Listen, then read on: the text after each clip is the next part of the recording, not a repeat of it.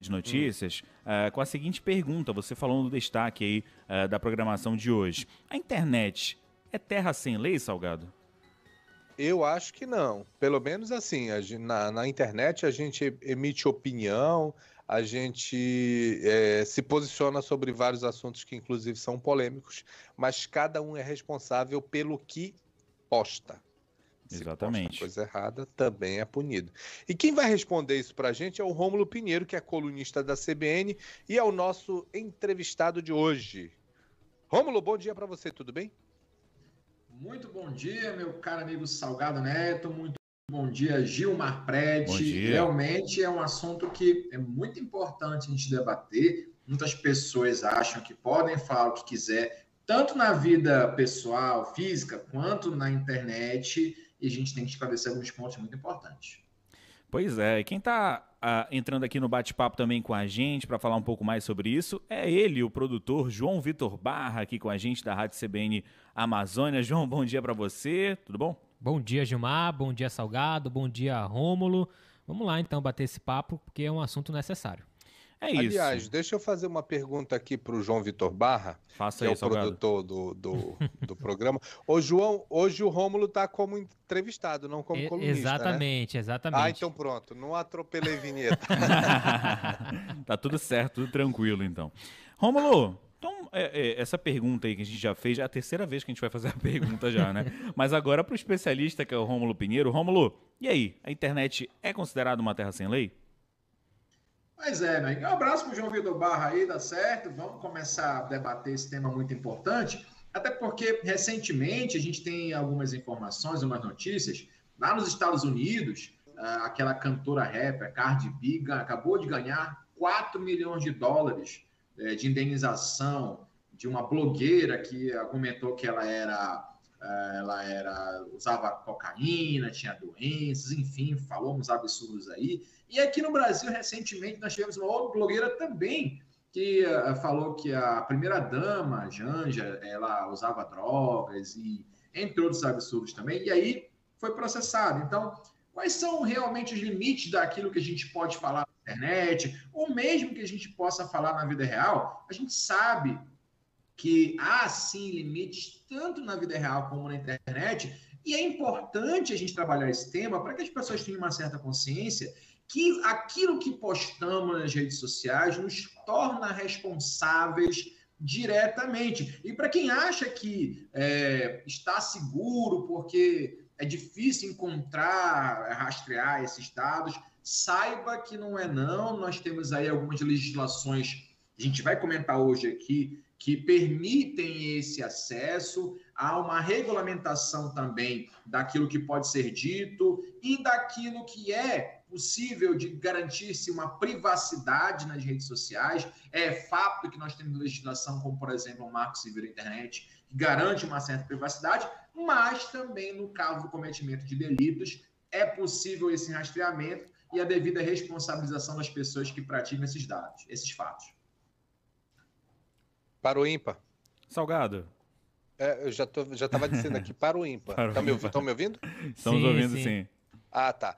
Ô, Rômulo, é, eu lembro que é, vários influenciadores já acabaram sendo é, afastados, né, sendo suspensos do, do Twitter e de outras redes sociais. E as redes sociais elas têm regras claras sobre o comportamento dessas pessoas nas redes. Aí eu te pergunto, é, apesar da punição que a própria que a própria rede já oferece para essas pessoas por determinada postagem, não é, não tira elas de responder é, criminalmente ou tira?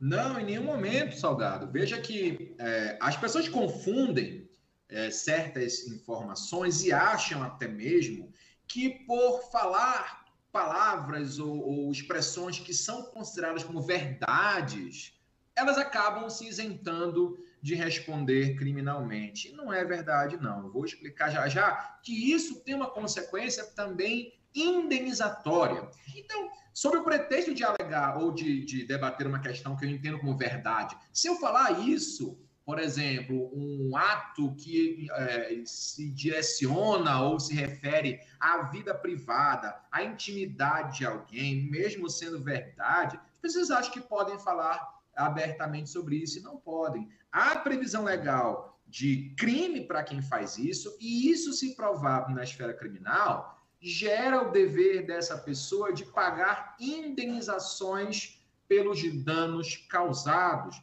então você vê, por exemplo, Salgado, uma pessoa que vai falar da outra, da vida privada dela e expõe essa vida privada na internet, comete, por exemplo, crime de difamação, independentemente se isso for verdade ou não, mesmo sendo verdade, a forma como isso é, expo é exposto pode gerar esse crime e, consequentemente, vai gerar uma indenização a ser paga. Então, é muito importante que a gente tenha consciência, as pessoas aqui, nossos ouvintes, que são ouvintes qualificados, mas que passem para outras pessoas que determinadas formas de expressão, principalmente, a gente comentou um tempo atrás sobre a equiparação da injúria racial ao crime de racismo. Isso, quando praticado nas redes sociais, tem o mesmo efeito e hoje tem punições gravíssimas, a depender da forma como isso é exposto e a depender daquilo que foi dito pelas pessoas nas redes sociais.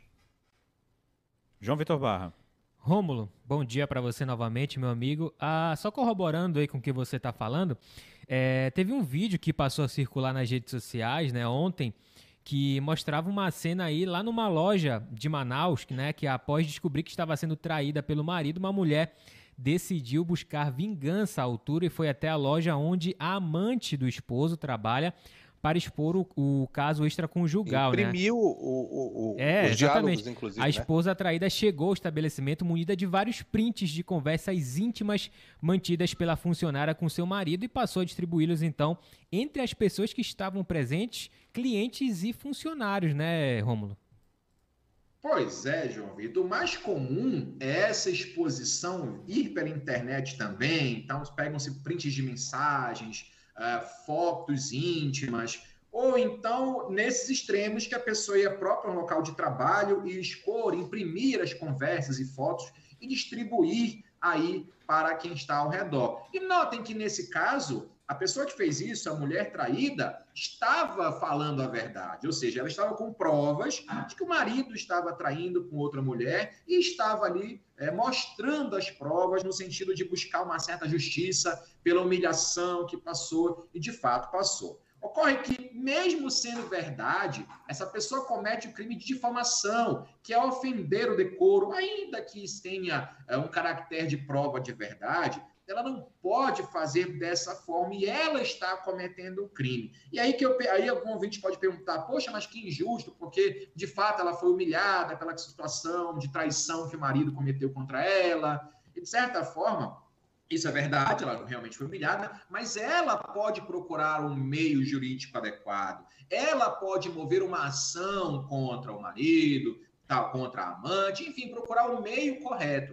Quando ela expõe a situação, que muito embora a verdade, ela expõe isso na vida pública, na rede social, ou mesmo na, na via física, ela comete o crime de difamação. Então é muito importante que a gente tenha que ilustrar para o nosso, nosso ouvinte aqui que não importa se isso é verdade ou não, nesse caso específico da traição. Em outros casos, quando, por exemplo, envolvem situações criminosas, aí a verdade pode ter uma certa relevância para excluir da responsabilidade de cometer o crime. Por exemplo, quando eu digo que a pessoa de fulano de tal cometeu um crime na semana passada dessa forma ou de outra. Isso é um crime de calúnia se isso não for verdade. Esse caso é, o, é, é, é, a história da vítima que perde a razão, né?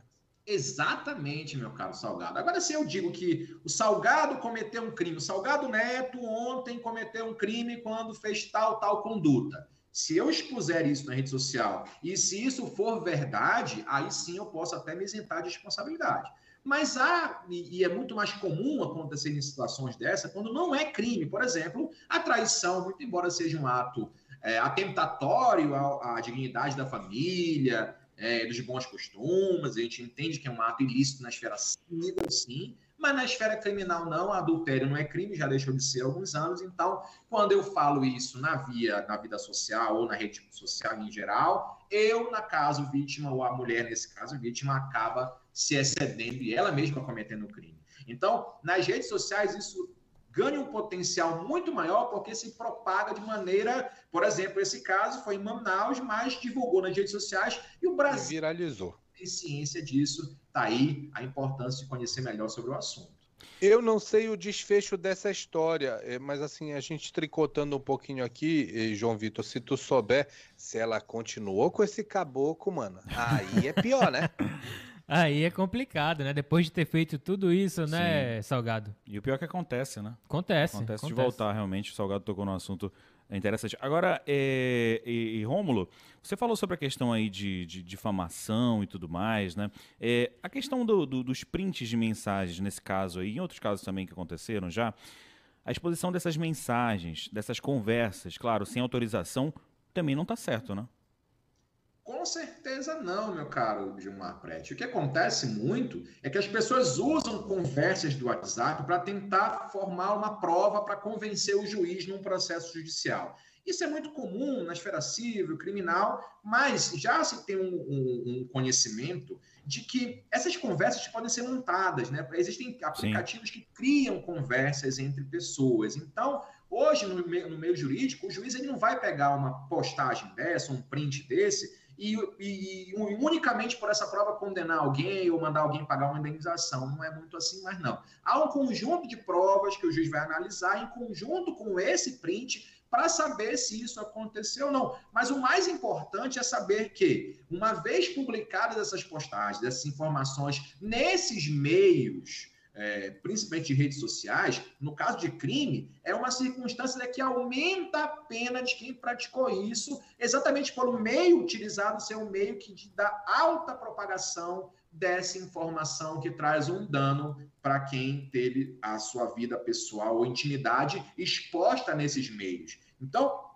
é extremamente importante saber que o Código Penal prevê, então, penas para quem faz isso. Nós temos a Lei Carolina Dickmann, recentemente, uhum. é, em 2012, que trouxe é, algo também a respeito de expor fotos, expor é, questões íntimas, com penas até é, razoáveis. É difícil dizer que, por exemplo, num crime de difamação ou calúnia, alguém vá preso aqui no Brasil, ou de injúria, que é aquele xingamento, né? Xingar os outros é um crime de injúria. Mas a proliferação dessas condutas de maneira reiterada, ou seja, repetição dessas condutas, pode levar a um problema mais sério para quem pratica isso, com certeza.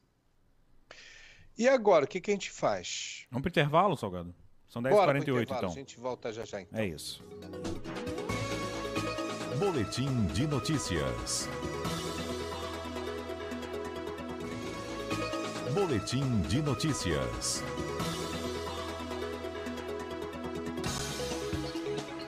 Estamos de volta com mais um bloco do Boletim de Notícias. No bloco anterior, a gente continua esse bate-papo com Rômulo Pinheiro, uh, nosso colunista aqui da CBN. A gente está falando sobre a internet, se ela é uma terra sem lei ou não, conversando com o Rômulo Pinheiro. Agora, Rômulo, a gente estava falando sobre a questão aí, uh, que eu até te perguntei, das mensagens expostas e tudo mais, áudio. Eu lembrei do caso, quando eu falei isso, eu lembrei daquele caso do Neymar com a Nájila, que aconteceu alguns anos atrás, e o Neymar acabou utilizando é, esses prints, né, conversas, para se defender, mesmo sabendo que é, isso não era o correto a se fazer, né? É, é, é, lembro dessa história, Gilmar? Saudade do que a gente não viveu. Né? Isso, né? é, não, você repercutiu tanto isso. né?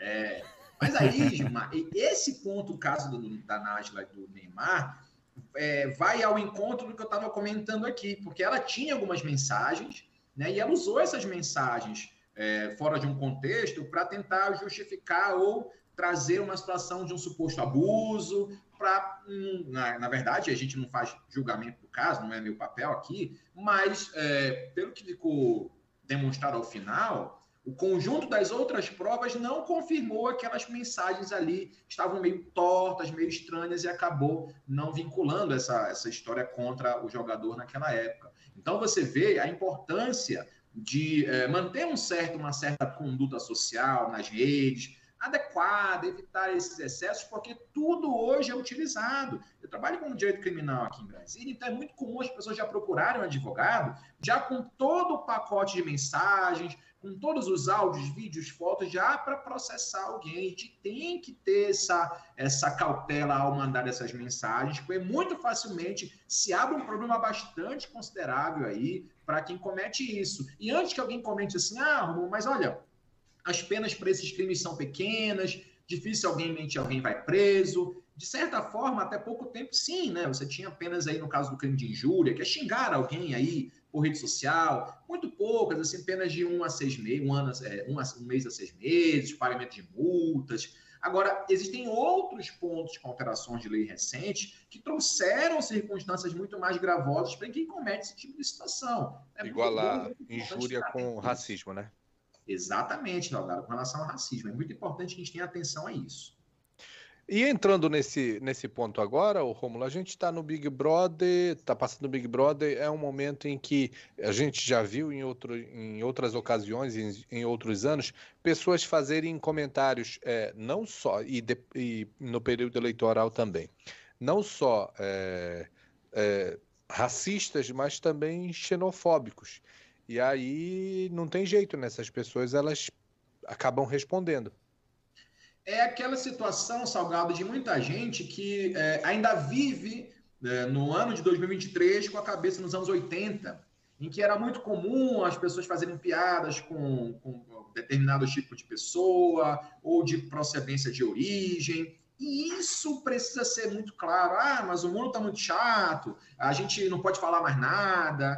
Olha, eu. eu Tem entendo. direito à liberdade de expressão. É, então eu não posso mais falar nada. De certa forma, quando a gente fala alguma coisa, isso é, acaba é, maculando a imagem de uma pessoa, ou trazendo um caráter negativo para aquele grupo de pessoas. Era muito é, é, lógico que se tivesse uma punição, houvesse então aqui uma circunstância de punição para quem faz isso. E muito cuidado, porque essas questões de procedência nacional também vêm sendo encaixadas como crimes de preconceito e estão se equiparando aos crimes aí expostos lá na lei do racismo. Por exemplo, fulano que nasceu em tal lugar, eu até comentei isso bastante aqui. Aqui para o centro-sul, aqui sul em geral, há um preconceito de origem. Então, ah, lá do Pará, então tem é índio, então lá, do, lá no São Paulo, por exemplo, que é nordestino, eles chamam de é, baiano, no Rio chamam de Paraíba. Então, são expressões claramente pejorativas, e essas expressões pejorativas têm que ter, com certeza, e a lei já prevê algum tipo de punição, sob pena de voltarmos a um passado em que isso era livre e esses direitos e garantias fundamentais de quem sofria esses danos era claramente violado. Agora. Ô, ô Romulo. Ah, pode ir, João. Vai lá, vai lá, agora. Pode ir, pode ir. Não, só para a gente esclarecer um pouco mais sobre o que é o marco civil da internet. Olha, Salgado, a, o Marco Civil da Internet, na verdade, é uma legislação que busca, então, trazer algumas diretrizes para a atuação da União, dos estados, do DF, sobre esses princípios, direitos e garantias de usuários nas redes é, sociais, na internet em si. Então, a ideia é garantir privacidade, liberdade de expressão nas comunicações. E isso permite, de outra forma, garantir também que, caso haja uma violação a essas garantias, seja possível fazer a quebra de dados, de informações particulares, isso, claro, mediante ordem judicial. Então, você vê que nós temos uma legislação hoje que garante essa privacidade, essa liberdade de expressar suas próprias opiniões, desde que isso também não viole outros princípios e garantias fundamentais que o cidadão também tem, que são esses que a gente estava comentando. Então, hoje nós temos aí uma legislação adequada ao tema, necessários alguns ajustes sim, mas já uma legislação sobre o tema que prevê não somente a possibilidade de quebrar essas informações sigilosas, mas usá-las em favor da vítima que teve um direito de ser violado em razão de expressões racistas, de expressões caluniosas ou difamatórias ou injuriosas, que precisam ser, de certa forma, punidas para mostrar que a internet não, não é terra sem lei. Agora, Rômulo, é, tô lá na rede social, tô na internet, tô navegando, e aí eu sofri aí comentários xenofóbicos, racistas, homofóbicos. Como é que eu tenho que proceder a partir de, dessas denúncias, a partir dessas denúncias não, desses comentários? Em algumas cidades, muito boa pergunta, João Vitor. Em algumas cidades, há delegacias especializadas em combate a crimes por meios virtuais. Tá? Aqui em Brasília nós temos uma específica sobre isso. Mas mesmo que não haja na cidade onde a pessoa mora, basta que ela possa procurar, então, uma delegacia de polícia, para relatar o que aconteceu e, na maioria desses casos, por exemplo, os crimes contra a honra, que ela contrate um advogado especializado para que esse advogado possa promover uma ação penal contra essas pessoas que praticaram isso. Alguns tipos de condutas que já estão equiparadas ao racismo, como a injúria racial, por exemplo, a, o Ministério Público pode ser comunicado e o próprio Ministério Público vai mover uma, uma ação criminal contra a pessoa que fez isso. O mais importante é saber que a maioria desses crimes, por exemplo, de injúria, difamação ou calúnia, esses crimes em geral, eles têm um prazo para que a pessoa faça isso. A partir do momento que ela tomou conhecimento que isso chegou até ela, ou seja, que a ofensa foi dirigida a ela, ela tem até seis meses a partir da data que ela tomou conhecimento que isso aconteceu para procurar uma, um apoio jurídico, seja do Ministério Público ou de um advogado, a depender do tipo de ofensa que foi praticada contra ela. Algumas são de atribuição do Ministério Público, como eu falei para vocês agora, da injúria racial, racismo em geral. Outras, ela precisa de um advogado para promover ações criminais e também de indenização pelo dano causado, porque esse crime, esse conjunto de crimes, gera então um dever de pagar indenizações, como vem acontecendo bastante nesses últimos tempos. Perfeito, Rômulo Pinheiro, nosso colunista aqui da CBN, falando de um tema muito importante, né? Uh, esse assunto bem interessante que a gente debateu aqui com o Rômulo, com o Salgado Neto, com o João Vitor Barra também, a internet, se é uma terra sem lei ou não. É isso, né, Salgado? É isso, não tem jeito, ó. Use as redes sociais de forma saudável. Poste claro. coisa boa, Faça até um desabafo, meu amigo, mas não ofenda ninguém, Isso. não fale de ninguém que você vai responder. Respeito em primeiro lugar. Rômulo Pinheiro, obrigado, viu? Um abraço para você, meu amigo. Forte abraço e hoje papão 3 a 0 fechou o Valeu, Rômulo. João Vitor Barra, obrigado também. Valeu. São 10 e